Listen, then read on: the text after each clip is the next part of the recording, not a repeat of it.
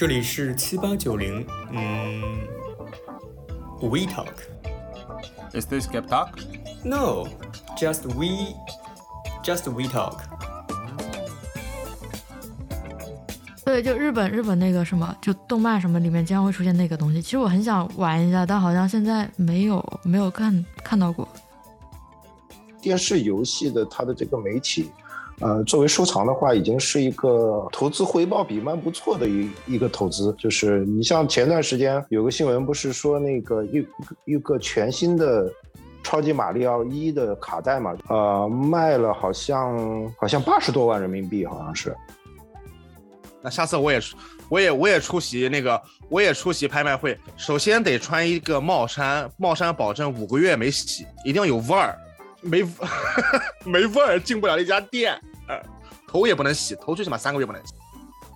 我对游戏呢就完全没有什么兴趣，就是我从小到大从来没有沉迷过游戏，呃，源自于，并不是源自于我有很好的自制力，是因为我玩游戏特别差。对，就是这种挫败感会让你远离游戏。就是比如说，大家说什么游戏通关以后的什么画面或者结局什么的，我这辈子都不知道。我什么游戏通关过？没有，我都不知道还能玩到那么后面。我玩到第二章就没了，这游戏就。他的背景是干什么呢？他是一个海洋生物学博士。他在他在从事这个行业之前，他跟他跟游戏没有半毛钱关系。德国是很强的，以至于在 board game 里面有一个专门的品类叫 German Style。就是设计的非常严谨的，这个就是说，比如说这是一个美国人设计的，但是它非常严谨的一个棋盘类游戏，叫 German Style。就是硬件可能决定了你的一个交互的方式，或者说你的这个就是你能做什么。对，而而软件呢，它最终是决定了那就你炒的这这这盘菜它究竟有多香。然后当时那个他当时有个很火热的帖子，就有个人上来发了一个问题，就是说，他说为什么你们这些论坛里边的人都不玩手机游戏？对吧？就就 Why don't you guys like mobile games？啊、呃，然后底下的评论就有点赞的嘛，点赞的就被堆到顶去嘛。有一个人就回了一句话说：“No button, no glory。”把那个话题转回到游戏，就是呃，嗯就大家就从小到大就是就玩的都是什么游戏，就可能这个跟跟就年龄年龄差距就会非常大，就大家可能会有不一样的体验。我小的时候好像。我记得我家算是附近是比较早有电脑的，因为我父亲是从事电脑相关的一些东西，他需要用电脑去去工作，所以我家比较早买电脑。我小时候玩的那个 QQ 农场算电脑游戏嘛？好像那是我接触最早的。然后在九一年的话，就是对小学就是 CS、CF 什么的，那种那种第一人称视角。就是对于一个零零后来说，那是哪年？那是哪年？哇，我不记得，我只记得我应该是上小学的时候吧。零四年以后玩的。零六零七年是不是差？嗯嗯，对。之后就那时候好像我上小学高年级的时候，那时候还是初中，应该是小学高年级。对，嗯、六七年级的时候，就那时候我是身边有一个比较年纪比较大的哥哥，他好像上初中，初中，然后他他那时候就已经开始玩英雄联盟了。但那时候我还不知道英雄联盟什么东西，嗯嗯嗯，对，那时候就就有人玩了，但是我身边的人可能年纪太小啊，还不玩这个。当时我们还在，就好像 ZF 还是比较流行的，在玩那个。然后再大一点就是家人管你玩游戏吗？当时？我家里，因为我本身不是特别喜欢玩，我家里人也不是很喜欢玩，就不太管。哎，我我弟他，他小时候比较沉迷那种网页游戏，四三九九那种。嗯嗯嗯，小游戏。对，然后可能会对他管一点吧。就我我爸他自个儿也局限于玩 QQ 农场，就这个就没有了，就种种一下菜干啥的。哦，我特别惊讶的是他对这个游戏特别长情。我好像初高中的时候回到家，看见他家还在种菜，好像嗯七十多还是八十多级。那这不又来了吗？中国自古农耕文明，对不对？在基因里的。那那个宋姐对游戏的印象是怎样的？那我就是从小就和我哥一起玩啊，就是我们家有一个那个 Game Boy 那个掌机，然后插卡的，然后我哥有几个有有几有一个朋友一个哥哥，他他们家也有好像，然后他们俩经常串带子。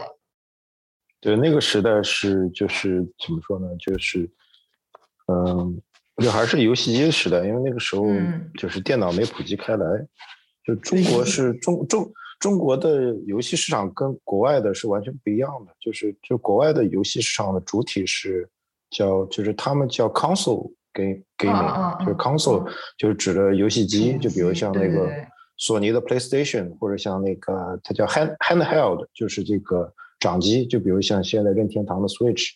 那么就是说，就是他们的定位就是说是叫玩具嘛，然后那个就是就是他们从娱乐的角度来说，就是他们是市场的一个主体。但是中国的历史上呢，就是因为从两千年的这个呃就是封封杀电子游戏开始，那么就是基本上主机游戏跟掌机游戏其实就被呃呃一直是上不了台面的，然后就是或者说在大众舆论上面是比较排斥的。但是呢，是当时。呃，中国的第一代网民嘛，就是购买电脑，就是借以叫做家庭教育也好、学习也好为理由，就是但是呢，最重要的事情就是为中国培养了一批这个 PC 玩家出来。然后现在是统计的是，好像中国现在 PC 玩家大概有四亿多，就已经比美国人口还多了。哦，哎呦。我我记得我玩的第一个电脑游戏是大富翁，当时我们家在我大概小学三四年级，也就是我十岁。呃，九九年、两千年那前后的时候，然后我们家买了一个电脑，然后当时也送了一些游戏的盘，其中有一个就是大富翁。然后我记得当时打开来，所有装电脑的叔叔、我爸妈什么的都围着那个电脑看我在那玩游戏，然后我一上来就把那一条街全买到了，就是一下甩了四个一，这么厉害。那个。游戏职业生涯的最辉煌对，游戏职业生涯的顶峰。对，出生即即巅峰。大哥，你记不记得小时候我们会去那个街，就是街机厅开赛车？我不是也开的挺好的吗？虽然我就是还一直不会开车。啊，你在你在你在那边没没没考驾照？你看你都不知道，你妹，你真是自家人的事儿都不关心。就是就是一起 family feud。像小鱼那么，你们有玩过街机吗？没有哎，没有玩过街机。对，街机其实是那个是 console 游戏之前的。对，街机还有什么电脑卡带，对我来说都是。对，卡带 console 游戏之前的那个就是古董级的了。那最早都是从美国发展，或者日本 take over 之后，然后日日本过来。对，就日本日本那个什么，就动漫什么里面经常会出现那个东西。其实我很想玩一下，但好像现在没有没有看呃，上海有个地方叫烈火街机厅。嗯。上海现在还有一家，就是说，就为什么叫一家？就是说，嗯，因为大部分后来被那个商场转化成像什么抓娃娃机啊、夹击战、那个呃夹击，就是这这种这种就是叫。呃，娱娱乐场了，知道吗？然后，但是呢，就是就是正宗的街机厅的话，就现在上海还有一家叫烈火，它是在我忘了在哪儿了，就反正是上就是上海唯一一家那个 Taco Bell 那个地方，哦，就是好嘞，就我我我去上海的时候，我有时候还会去一下，对，就对。说说到街机啊，就是 我初三的时候，那个校区旁边的商业街上有一家。我初三的时候已经是将近二零零六年、零五年、零六年了，那时候街机已经开始没落了，其实对吧？嗯，那时候就是风云吗？当时的。对对对，我就说那个时候街机已经没落，就是说它已经被规范化了嘛，就比较大的一些厂厂牌，就比如风云啊，就是他会搞一些街机厅嘛，然后其实其他的一些。以前很多个体经营的街机厅就慢慢倒台了嘛，对吧？因为玩的人少了。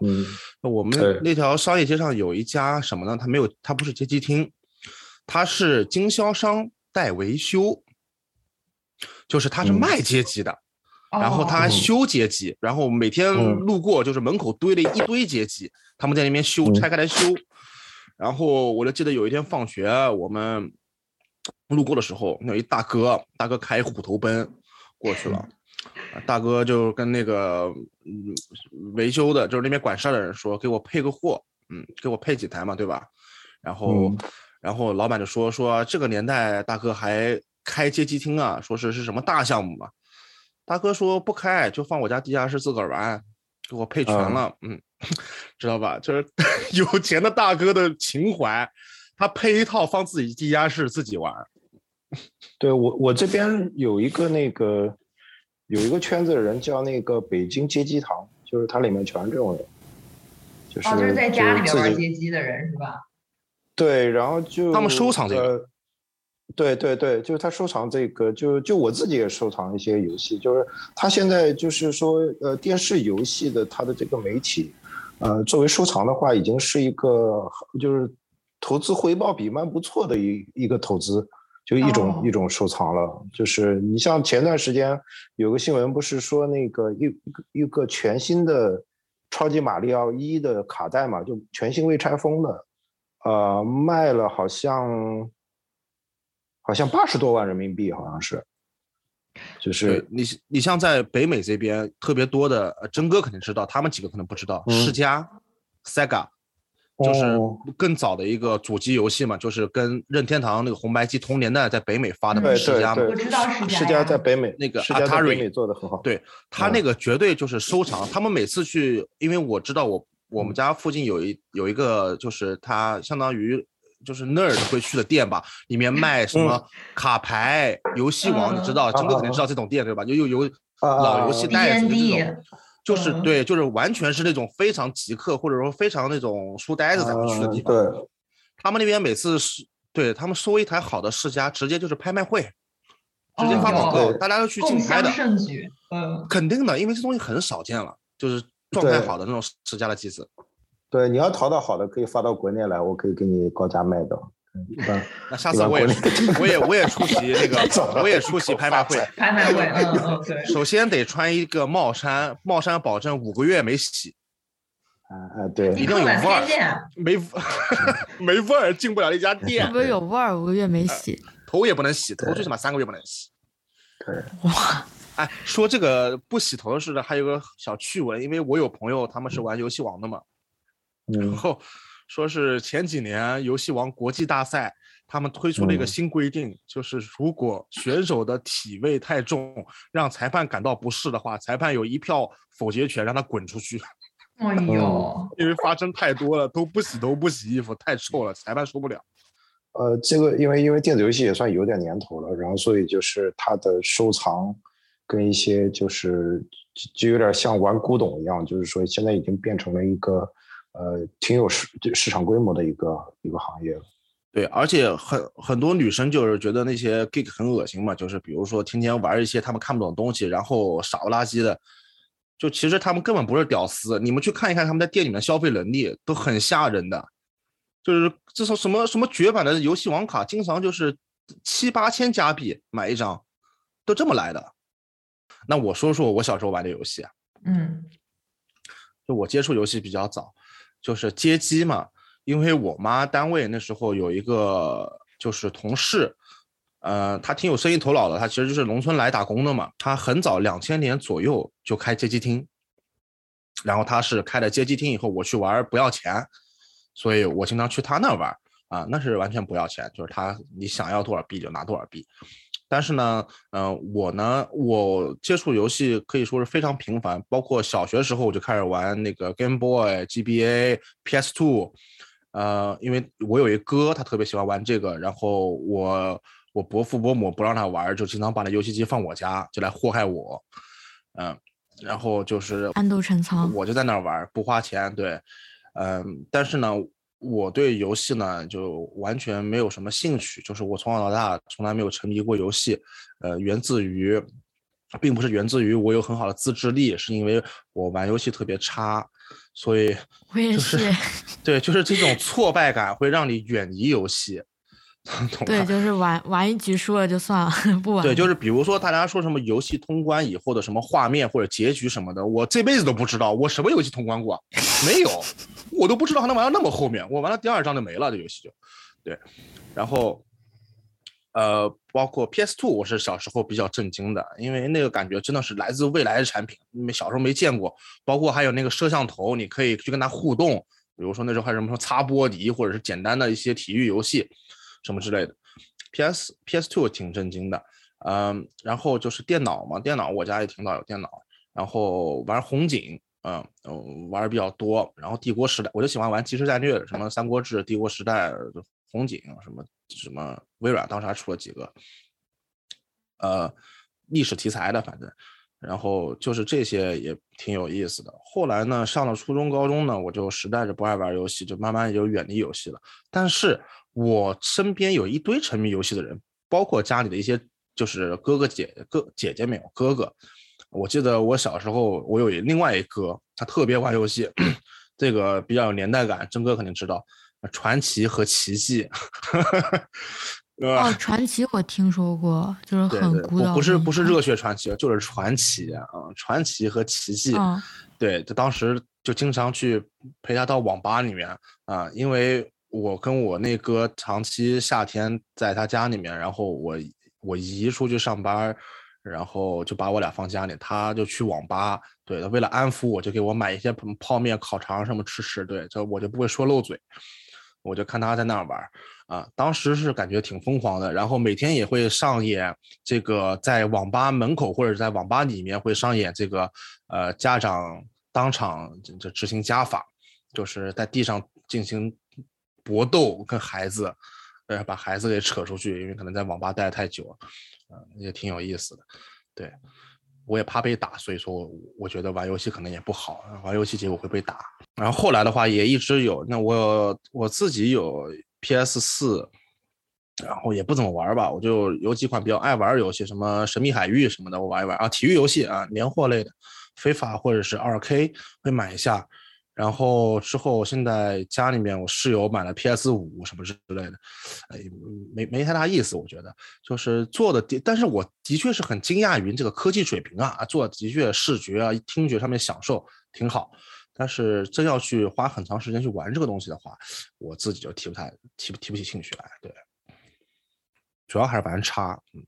哦，那么我觉得你说的一个问题就是家长不允许玩游戏，就这事儿在我们家不存在，就是因为我和我哥玩游戏一点没耽误学习。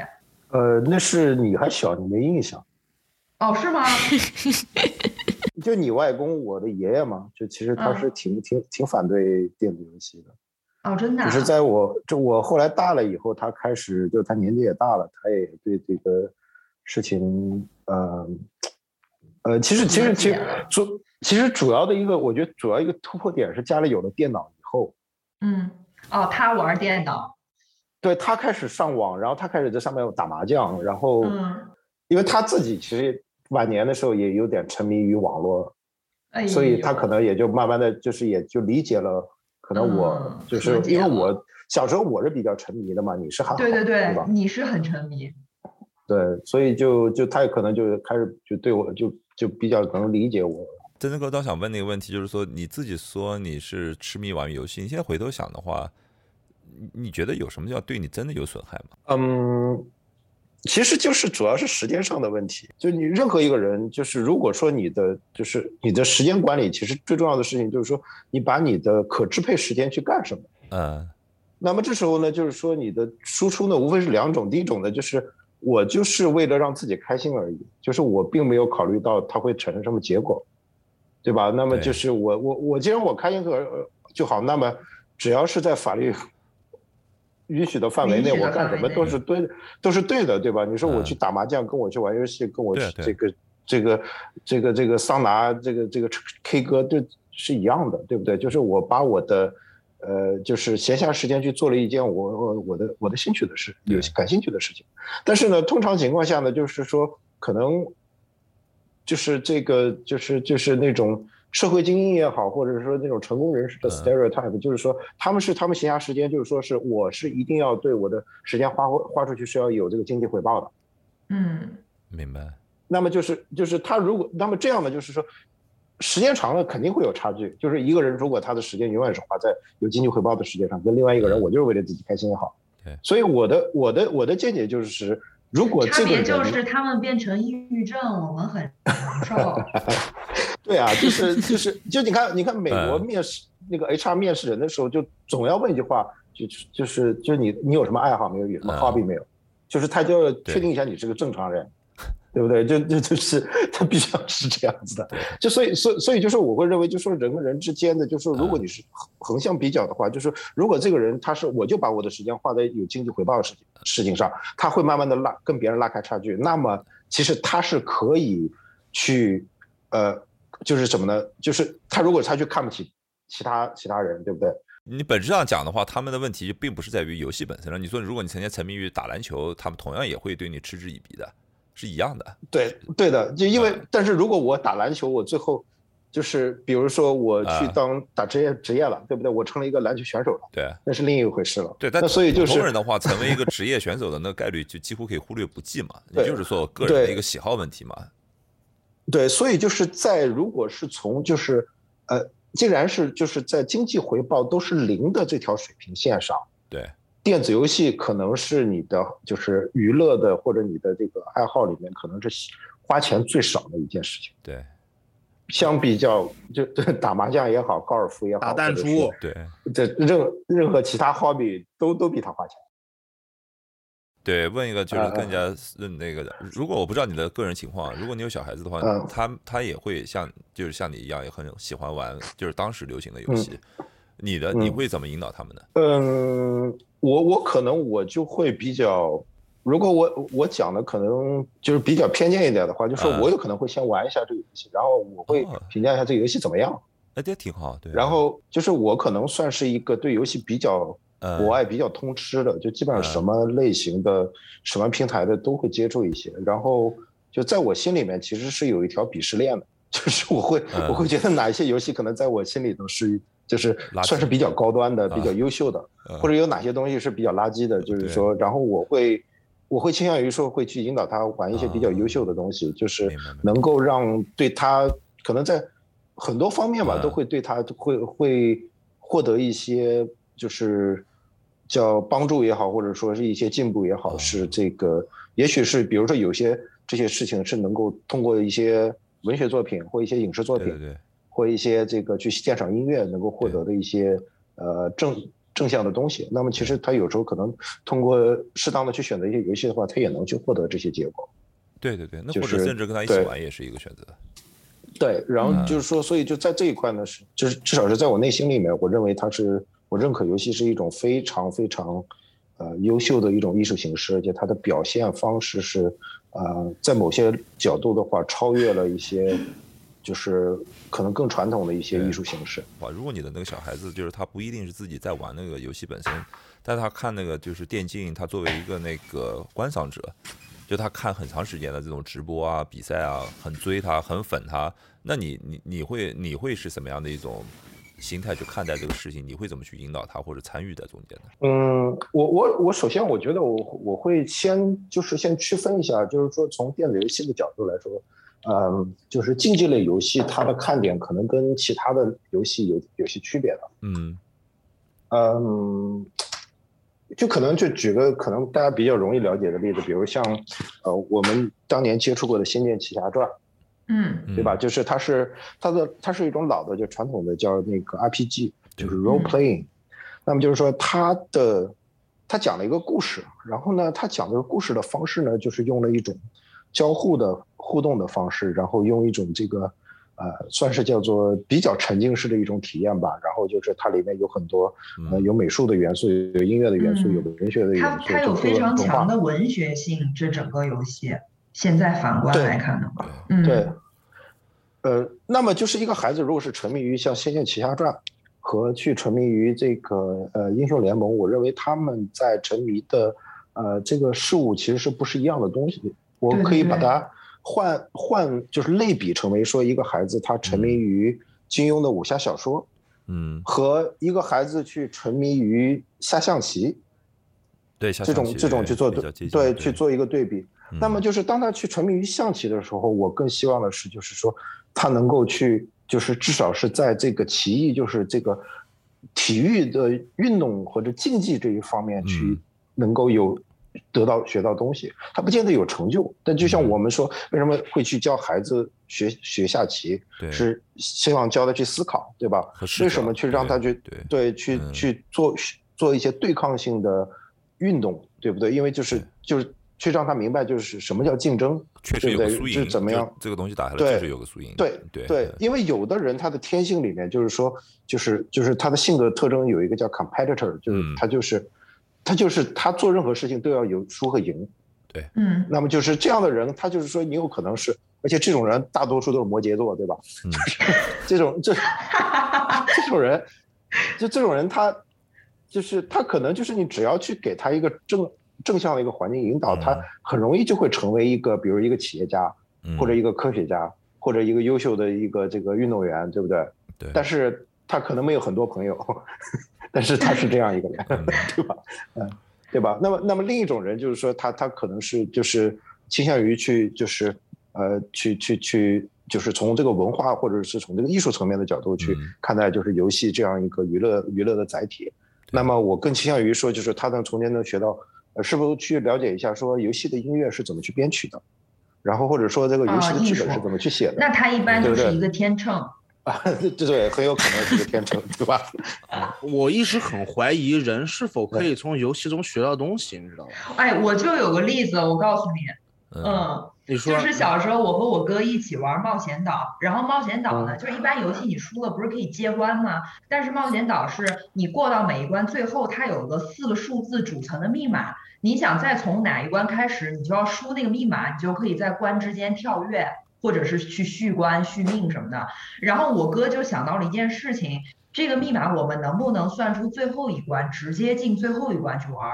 然后我们俩就开始了数学上的计算，我哥就拿出了他当时订阅的一本专门的电子游戏的杂志，叫做《电子游戏软件》，上面有一篇文章，里面专门介绍了各种带有密码游戏的密码的算法。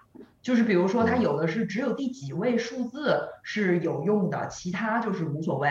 然后有的是数字和呃字母，有的是纯数字或怎么样。然后它是通过怎样的计算几进制，然后呃就是来来回回的反反过来倒过去之类的。然后我们俩就真的把最后那关的密码给算出来了。就是这是我数学的巅峰。不是，那你觉得你在这里面培养了你什么样的能力呢？就是我这我对于密码的能力啊，就是以后我觉得后来我不是就其实我觉得我学语言之类的这些东西，你都是在学密码，就是这都是一个编码和破译的过程，就是这种逻辑方式。对，这个这个它是密码这个东西，是因为早期的游戏的一些技术局限性，但是因为早期的游戏的设计的开发人员，嗯，就是怎么说呢？因为早期的一些程序员他真的是很聪明。那个时候，他们的硬件条件受很大的局限性，对对对，然后导致就是说，他们需要用很多种方式去解决可能到现在很很简单的一些事情。嗯，其实其实就刚才那个问题，就是问的就是说，呃，游戏里面能不能学到东西，就是这是肯定有的。呃，这个话题其实非常非常宽。嗯，呃，我这边可以举一个很小的一个例子啊，就是说是我早期接触游戏时，就是说可能。对我非常冲击大很大的一件事情，让我去理解游戏怎么一回事。就是先说这个，呃，呃，《仙剑奇侠传》。《仙剑奇侠传》里面早期有一件事情呢，就是说这个主人公李逍遥呢，他为了报婶婶的养育之恩，去仙灵岛上求药，就是去就是救他，救他婶婶的治他婶婶的病。那么就当时呢，这个是李逍遥他在走完这个仙灵岛上的一个。像一个迷宫一样，然后他呢是走到一个桥头，这个桥头呢有一个石碑，上面写的一句话叫“苦海无涯，回头是岸”。然后就是这是一句就是就是说，就中国人都知道的一句话，也都知道用在哪里。然后就是说，也有很多人就问，就是说这句话用在这里，就在游戏里面想表达什么？然后有些人可能结合的这个，呃，我这就不展开仙剑的剧情了，就是说，就是说做了很多分析，说这句话就是在。这个游戏里面是想表达一个什么意思，对吧？这是仙剑的一个表达方式。那么我现在就讲一个水平更高明的一个表达方式，是当时同一时期的一个呃日本的角色扮演游戏，叫叫《最终幻想六》。嗯，就《最终幻想六》呢，它当时有个情节是这样的，就是说游戏里面的是一个配角，这个配角呢，他是就是说他反正他在整个情节里面发生了一件事情，就导致是呃他的家乡，包括他的妻子、孩子在内的这些人都死了。然后呢，他一直认为呢，就是说这个事故的发生，他自己有很大的责任。嗯，OK。那么呢，就是说在游戏的里面呢，他出现了一个情节是，什么？就是说有，就出现了一个他的梦境。就当时是这个你要触发这个情节呢，是你必须要是就是队伍里面有这个角色，然后到一个酒店去住宿，就是这是游戏的操作。嗯，对。然后你在就你队伍里面有他的时候，你酒店是住宿会随机发生一个事件，就出现他的梦境。然后这时候呢，它是也是游戏里面设计的像一个迷宫一样，就是它在这个迷宫里面呢，像这个像就地下的一个这个矿洞里面。然后呢，就是他看到了自己的孩子的影子，就是在前面跑。然后呢，于是呢，他就在后面追他。然后呢，就是他这个游戏画面呢，就是说你进一个山洞，然后就切换到下一个场景，再进一个山洞又切换到一个下一个场景。结果呢，就发现是无限循环的。然后就当时呢，就是我玩的时候我也头铁，知道吗？我就觉得就是说我就顺着往下转就行了。当我转了大概，可能我的耐心可能就是十十分钟吧。嗯，十分钟就转了几十圈下去以后，我突然意识到有可能我是错的，于是我就开始，于是我开始反向想往回走。嗯，当我反向走了四个洞口以后，就出现了新的路，就是豁然开朗。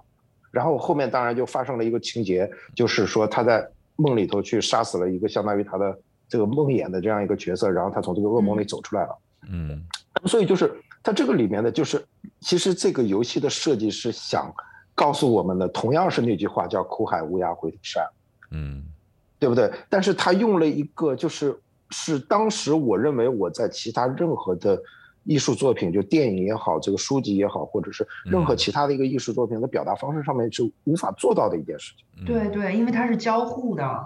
对，就所以就是在走，嗯，对对，就所以这块现在是在就是很多这个游戏的设计里面，就是非竞技类游戏，嗯，它的设计里面，它的一一个呃派系叫这个呃 environment storytelling，嗯，就是游戏可以通过它的一个环境去对去表讲一些东西，然后这些东西呢是呃就是不是通过一些文字或者是对白的形式去表达出来的。然后呢，是通常情况下就是需要去通过玩家的互动或者他去留心去观察一些东西才能去得到的。那么就在这个层面的话呢，就是说你会发现，就是游戏它其实它在表达，就是作为一个艺术品，它的表达形式的话是有有极大的优势。它它它它它能做到很多其他艺术作品做不到的事情。所以，所以那个曾哥，从你的角度，你作为一个游戏的那个多年的深度玩家，从各种形态的游戏，对吧？那个那个街机啊，console、PC 游戏、网网游、手机游戏，其实从你的视角来看的话，其实你是感觉游戏作为一个形态的话，它可以在人类上面已经存在。比如说，你刚说了电影、文学、艺术、绘画，就是所有的话，它是。一个更高的形态了，就在里面你能找到的那种感觉，游戏都能呈现出来，而且能更好一些。对，我不敢说它是一个更高的形态，因为就会有，或者是不同吧，就是说，或者说不同吧，就是说，你讲就是讲，对，有它的它有它独到的方，独特独特的方式，就是呃，我们其实你就可以关注一下，是明年有新出一个游戏叫呃叫《Elder Ring》。就是国内翻译成叫《艾尔登法环》。嗯，呃，这个游戏它的，嗯，就是剧本，就是它就它它的剧本的作者是那个，就是《全游》的作者，那个 J.R. 呃，那个 George Martin。OK。对他就是说，他他参加这个项目，有人说就参加项目就纯粹是把那个他写书的时间给搁下了。对，最后没写完吗？嗯。呃，他最后书没结嘛，但是他现在 他参与了这个游戏的这个项目的一个剧本的设定。但是呢，就是它不是像的就比如说电视剧，它可能是我先有本书，书完了以后有个剧本，剧本完了以后我照着这个去演。嗯嗯。然后呢，就是说他他在采访中他就说，就是我一开始我也不知道，就是我是怎么个形式去参与这个项目。嗯。然后后来发现呢，就是说游戏制作方呢，就是就是要求他，就是说就是要他做这个整个游戏的这个世界观的框架。嗯。就跟就跟那个呃那个 w i s t l o 一样，就是说就是就是他他把这个游戏的整个这个世界观个框架全部做完以后给给到他，然后呢是这个游戏公司呢他说剩下我怎么去在游戏里面讲这个东西，你你不用管了，对，就我会来讲，就是你只要设定就可以了，对，然后呢就是然后呢这个游戏游戏的公司呢叫 From Software，就是他现在他的这个。呃，游戏的这个 director 就导演的叫宫崎英高，就这个人他是近几年就是作为这个日本游戏制作人里面算是一个就是呃非常出名的一个人物。然后就是说他在游戏这个叙事里面，他用了一个手法叫做留白。嗯，这个留白是就是他的一个做法是什么呢？就是它有一个完整的一个故事的框架、人物关系，但是呢，它会就是在最后的成品中呢，它会把一部分东西给去掉。嗯。然后就是说，就是让玩家去最后去猜，就是说，哎，这两个人到底是什么关系？剧本杀，或者说，呃呃，可以可以是这样形容，就是说，或者你有时候会想，就是说，为什么《红楼梦》会有很多人去痴迷它？对，其实是因为就是因为它没有写完，哦，对不对？有，对。对，然后，所以，所以就是，然后就是宫崎英高他为什么能做到这一点的原因，就是说，他说他他小时候他家里很穷，然后呢，他唯一的娱乐呢，就是父母呢有时候带他去家附近的图书馆，然后他就会借书来看，或者是借的漫画来看。但通常情况下呢，图书馆的这个书和漫画呢，它一套它是不全的，哦，它有可能缺几本。然后他就会产生了一个就是习惯性的，就是说，当我可能这本书我只看了一二，比如一二三四五，我只看了一二跟四，我没有三和五。然后呢，他就是要去自己去发挥想象，去脑补说他没有看到那部分究竟是什么样的。然后这给他带来了很大的快乐。然后，然后所以就是说他在就是从事这个游戏设计的时候呢，他的。讲故事的方式也是运用了这种方式，就是叫做留白的方式。他把完整的故事情节以后他抠掉一部分，然后会有很多人去问他，比如说会有玩玩家去采访他，问他说：“哎，你的那部作品里面那个那个人是不是这么一个关系，或者什么什么关系？”他永远是他说：“这个我不回答。”嗯，就是说他他会说：“我我愿意把这个答案去交给你们自己。”那么因此呢，就是说他的作品呢是产生了一种呃非常强烈的社会性。对，然后就是就是就就是说，所以呢，就是特别是他的这个作品呢，正好赶上了就是呃网络视频的时代，就是 YouTube 跟这个呃 Twitch 的崛起，那么导致了就是网上就会有很多人去就是去研究他在他游戏里面，比如说呃会研究说这个地方有一个雕像，这个雕像是一个呃是是一个妇女抱着一个孩子，然后手里拿着一把剑，这个剑的模型是跟某一个。角色的 NPC 手里那个剑的模型是一样的，这里面有什么关系？联什么联系？表达了什么事情？嗯就会有很多人去 YY 去意淫这个事情，然后给这个整个一个 community 带来了很大的快乐。试验试验摘本，对。其实这是什么？这就是日本余华，就余华在那个《一直游到海水变蓝》里就说，他们那时候没有书可以看，就是靠大家串串的书，最后那个前面后面都给翻烂掉掉了，因为书最最开始掉的就是封底封面嘛，所以很多故事他是没有看过结局的，特别难受。然后当他没书看的时候，他就要开始给他看过的书去编结局，就是这样他才开始成为了一个作家。刚刚真哥说到日本游戏，日本游戏它的游戏制作的复杂性和他想就是想的多，而且在我们看不到层面上做的更多，这些东西是我很长时间以来是无法想象的。嗯，其实日本游戏在很早以前很可怕，他们做了大量的工作，比如说真哥肯定知道，就是主机游戏上面日本有一个常青的一个系列《如龙》啊，对。如龙到现在，它的翻版还能还能一卖再卖，一卖再卖，就很可怕。这个游戏，嗯，你说没有，就把整个日本这个黑社会历史全部讲了一遍。对，没错，就是这个游戏在没制作的时候，在一行代码都没写的时候，他们就请了日本就是写这一类就地下世界特别有名的一个作家石新周嘛。石新洲得入围了七次直木奖。石新周在一行代码都没有情况下，他把整个的世界观全部写下来。嗯，就是他们全部是有据可查的，没有一个地方是说随意编造出来的，这都是由知名作家对对研究以后给你写下来的。所以说整个游戏才会发现，你说发现一点漏洞都没有，是为什么？他们在前期做了大量的工作。对对对，就是他的就是整个世界观的设定、人物关系，他不见得非要在第一个作品里面就把它讲清楚，但是呢，就是他会留下一些蛛丝马迹或者一些就是铺垫，然后他会在。后面的作品里面才会把它揭示出来，展开。对对对对。嗯，就我我有两个观点想分享一下嘛，就是第一个就我觉得我们可以就我们可以从任何事情当中学习，这个学习它是一个相当一个广泛的一个概念嘛。第二个就是我我觉得游戏打得好的人，他的学习能力不会差到哪儿去，因为你在游戏中可以体现你的思维能力，体现你的一些。呃，应变能力，嗯，解决问题，比如说或者观察力，问题是打了游戏不学习啊，那问题是打了游戏不学习，不是能力问题，你知道吗？对，就是我我现在就是做这个游戏主播招募，基本上呃见过的孩子，呃统一的特征就是就是说就是呃智商高，但是自律性差。嗯，因为因为就是一个人如果是自智商高、自律性又极强的话，呃多数都是顶尖大学的，对吧？就是他是很容易就是得。在考试里都取得好成绩，就是他的学业很容易做得很好的。然后就是我我见的，就是招募的这些孩子，大部分都是属于就是人很聪明，但是自律性很差。嗯，对，因为整个社会的奖励体系，它都是围绕着智商高或者智商不是因为考智商高、自律性强的人所设计的，所以这些人在社会中就是天生的。胜利者对呀，他们就是以考试来体现的呀。我甚至是自律性强、智商没有那么高的人，他们也可能会成功。整个社会的奖励体，对整个社会的奖励体系是非常不优待于那些智商高但没有自律性的人。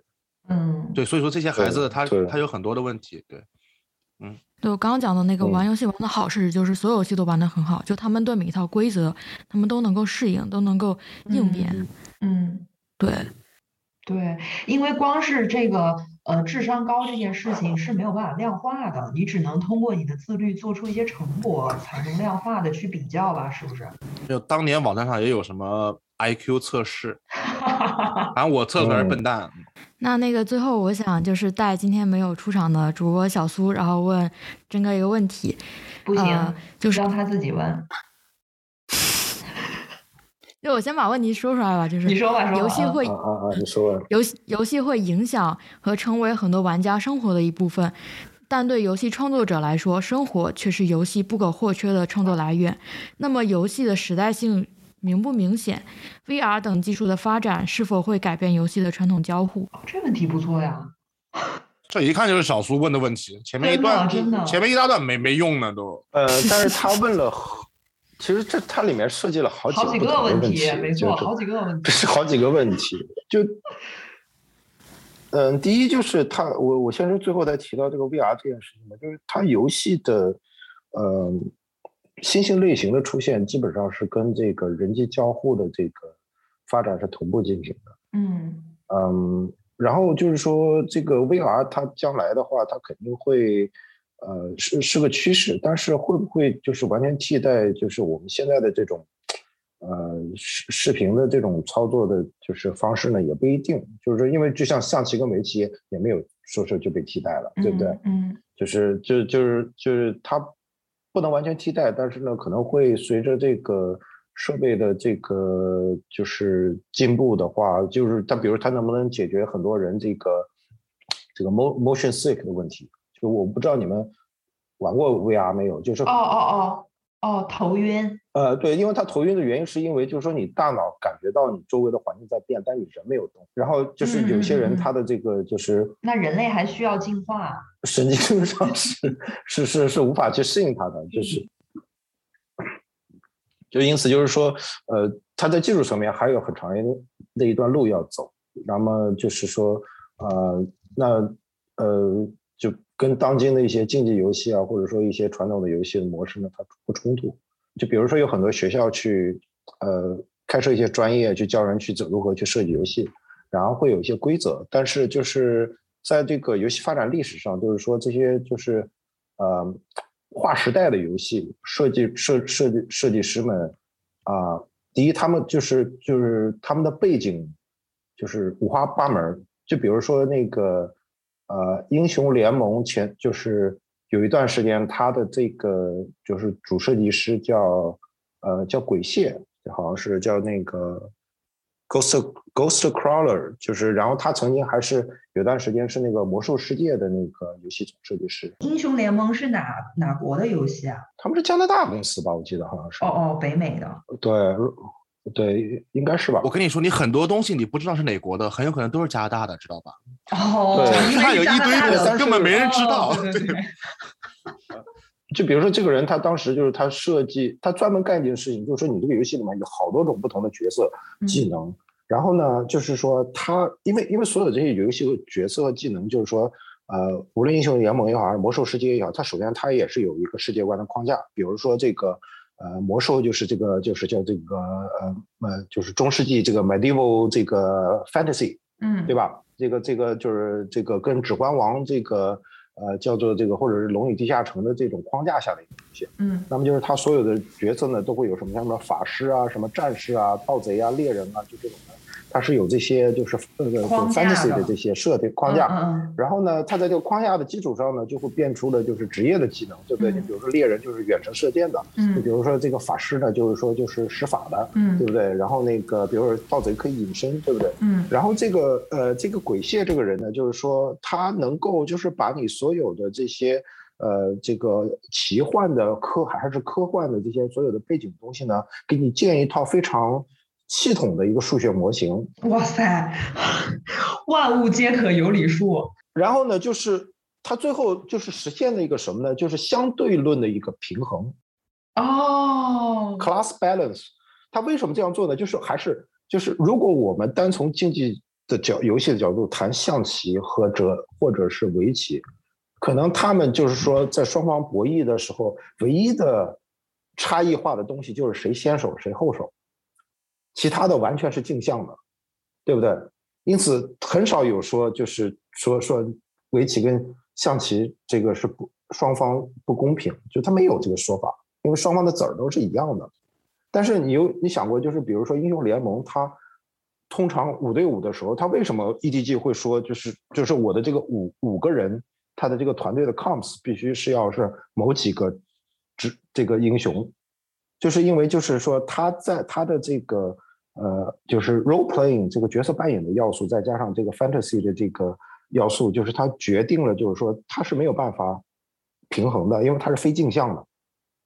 那么这个时候呢，就是说，它这个游戏为什么能够长期的在电竞子竞技的领域能够立住脚，或者说能够就是让大全世界的玩家都认可、去接受、去流行，一个很重要的原因就是它必须要在不平衡里面去找一个相对平衡。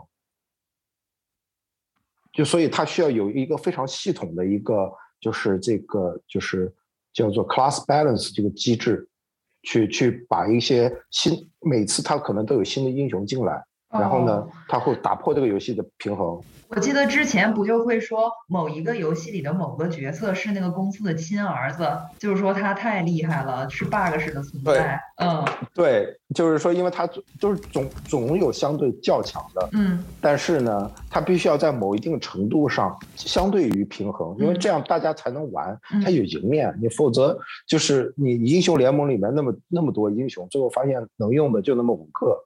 哦，所以说就是这个东西是他他来数学建模来确定的。对，然后就是说这个这鬼蟹这个人他的背景是干什么呢？他是一个海洋生物学博士。What？他在他在从事这个行业之前，他跟他跟游戏没有半毛钱关系。我我会认为他在他的这个学术生涯里面，就是他可能是就是学会了一套就是去。总结提炼的一套方法论，嗯，然后他会把这个方法论最后应应用到了这个游戏的设计上去。对他这么厉害的一个这个，他可以把他这一套算法 trademark 吗？不然他很亏哎，我觉得。算法很难 trademark。对，具体怎么干的也不知道。就是说，在就是任何一款新型新的游戏设计出来，嗯，想去这个就是他 challenge，就是这个比如说像英雄联盟的这个就是。这个这个平衡性的机制，或者说这个你看，或者你注意去看，就是呃王国内的国产的王者荣耀，其实很多东西都是英雄联盟的一个换壳啊啊啊，就是就是就是他每个每个英雄都能找到一个对应的那个就是呃就是影子出来啊。OK，送那个我再跟你补充一个，就是今天我们还没谈到另外一种游戏类型，其实在。国外非常流行，在国内也也算流行吧，就是呃桌面游戏，呃 board game，对对对，嗯，对吧？board game，对，我跟你说一下，就是每年都会有那些国际大奖嘛，就是评最好的桌面游戏嘛，很多是很多都是德国的人做的。听我说完，对呀，对对，呃，棋盘类的或者是卡牌类的 两大种嘛，对吧？嗯，对，你去看一下那些设计师，他们的背景很多都是学数学和学物理。呃，德国德国是很强的，以至于在 board game 里面有一个专门的品类叫 German style，就是设计的 非常严谨的。这个就是说，比如说这是一个美国人设计的，但是它非常严谨的一个棋盘类游戏，叫 German Style。然后这里面的大哥大有一个德国人叫 Knizia，嗯，Knizia 他原来是干什么的？他是乌尔姆读的理论数学博士。嗯，他在设计棋盘游戏之前，他在九十年代中期，他一个人管理两呃二十亿美金的资产投投资公司。哦，有，嗯，见过钱，这是。他就不是他就是做模型的。呃。他一辈子就是跟舒斯打交道的。嗯。然后他现在就是德国最牛逼的这个桌桌面游戏设计师。嗯。对。老玩家了。对，就是所以所以就就现在话话题就回到刚才那个问的那个问题，就是说，嗯，设计游戏它永远它有两两方两个层面，就是硬件层面跟软件层面。嗯，就是就是硬件可能决定了你的一个交互的方式，或者说你的这个就是你能做什么，观感啊手感，嗯，对，而而软件呢，它最终是决定了那就你炒的这这这盘菜它究竟有多香，嗯嗯嗯，能走多远这个游戏。对，这个这个是两两个不同的就方向，就是我们能看到，就是硬件的不断的进步，就是这是工程师们不断的努力去呃推进的这个科学的进步。但是就是从软的层面来说，就是就是就是说刚才举的例子，可能是一个呃，就是算是竞技类游戏里面的一个就是。一个很重要的事情，就游戏的平衡性，对吧？那么就是说，还有其他类型的游戏的设计，就比如说它的，呃，就是就是就这个可玩性，就是有很多现在总结出来的成理论性的东西，但就是说最后发现是什么呢？就是，呃，能把自己就至少目前为止能把这些事情做好的人，呃，真的是他们来自各行各业，就不同的背景，就没有一个规律是说就是就是一定是怎么样的，就是所以这些人也会。就是在这个领域会变得非常的传奇嘛？对，就是相当于学习不是很好的话，可以考虑去直播，或者是当电竞选手或者电竞教练。如果学习好的话，建议你读到理论数学博士或者是理论物理博士，然后你可以成为 designer。对对，有可能会有更大的成就。就发现还是这些。这个学霸的天下，学霸们的学神们的天下。对，没错，就是社会发现还是一样的，就是学习最好的一群人去 搞一些东西，让学习不好的人浪费时间，社会圆回来了。就刚刚那个曾哥有一个问题漏了回答，就是游戏的时代性明显吗？呃，时代性就是明不明显，还是就是说有有两方面因素，一方面就是说，嗯，因为你的就是设备在。更替的话，就是就会出现一些游戏，就慢慢的就被淘汰了。就前面我们说的这个街机，就是一个很典型的例子，嗯嗯嗯，对吧？就是，呃，街机被淘汰的一很大一部分原因是因为就是什么？因为最早有街机是因为就是，嗯，只有街机能够就是在硬件性能上能够实现那个效果，嗯，然后导致了这个街机的价格又是一般家庭所承受承受不了的，嗯，对，然后然后。就街机被淘汰，第一步就是因为突然发现，就是家用机或者家用电脑的性能就开始接近于街机了。嗯，就是就是它变小了，它不需要那么大一个框体了，它变小了，放在我家里商用变家用。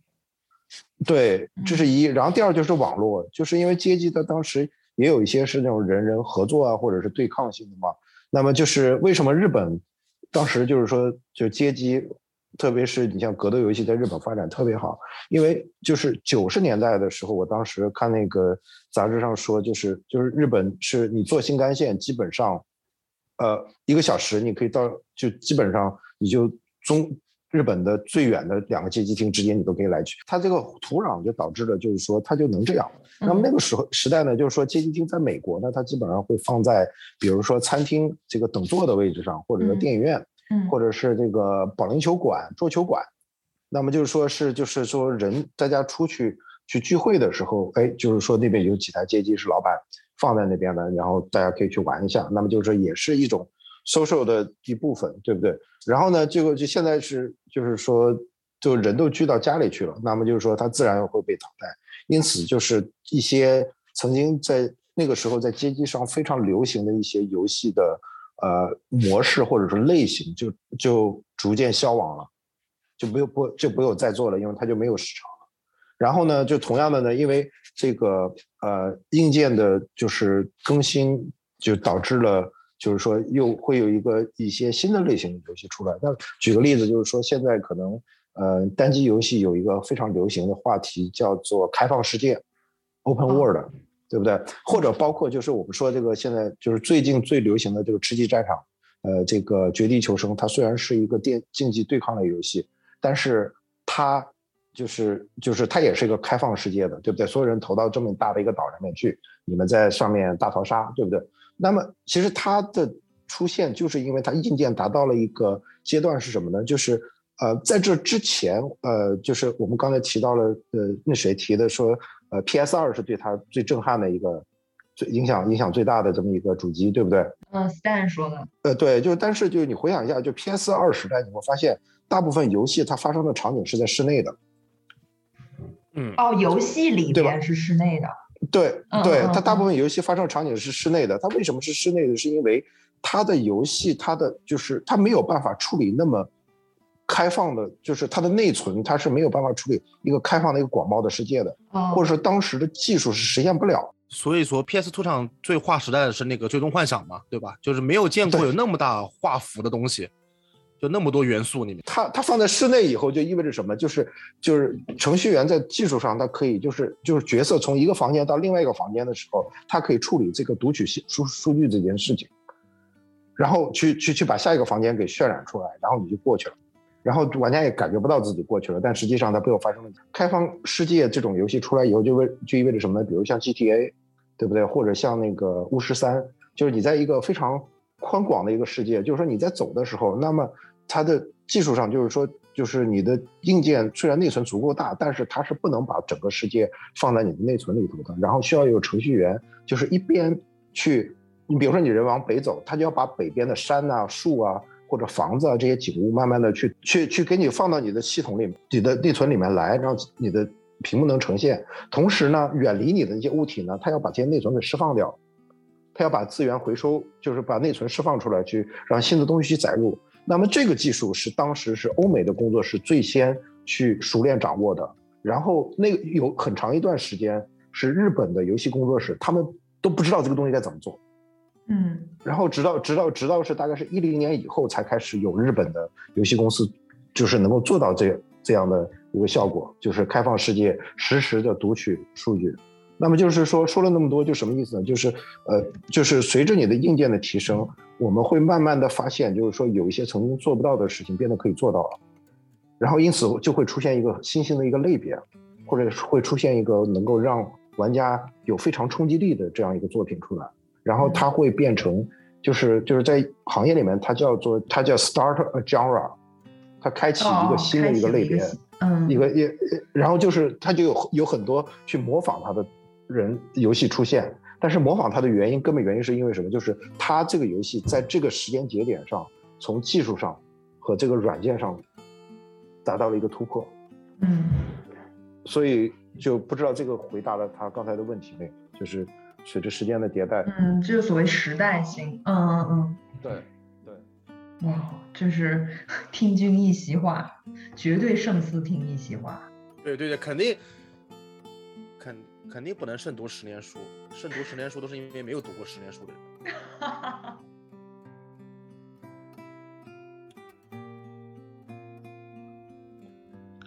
好，以上就是本期节目的全部内容。在和真哥聊完这两期节目之后，我忽然想起了小时候，每次和他一起看《电子游戏软件》这本杂志时，翻开封面，映入眼帘的第一行字。玩物不丧志，我是小宋。如果你喜欢我们的节目或是我本人的话，请移步微信小宇宙汽水，搜索节目名称七八九零 Gap Talk，数字七八九零加字母 G A P T A L K。谢谢你的收听和陪伴，我们下期再会。